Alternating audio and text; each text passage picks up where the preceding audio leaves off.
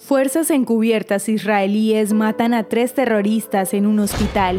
En una acción conjunta de las Fuerzas de Defensa de Israel, en colaboración con la inteligencia israelí, un equipo de oficiales encubiertos llevó a cabo una incursión en un hospital en Jenin, donde abatieron a tres terroristas de Hamas y la Yihad Islámica Palestina. Estos milicianos estaban planeando llevar a cabo ataques similares a los ocurridos el 7 de octubre y estaban directamente vinculados a actos de violencia recientes. Uno de ellos era Muhammad Halamneh, de 27 años, portavoz militar de Hamas en Jenin y quien había dirigido otros operativos. Los otros dos eran hermanos, sus nombres eran Muhammad y Basel Asawi.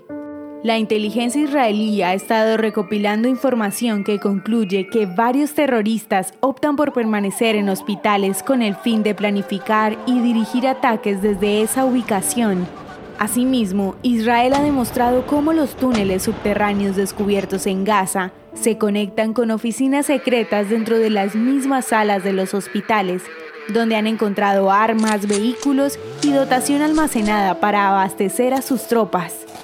Por otra parte, jamás dijo en una declaración que las acciones del ejército israelí no pasarán desapercibidas y prometió repercusiones.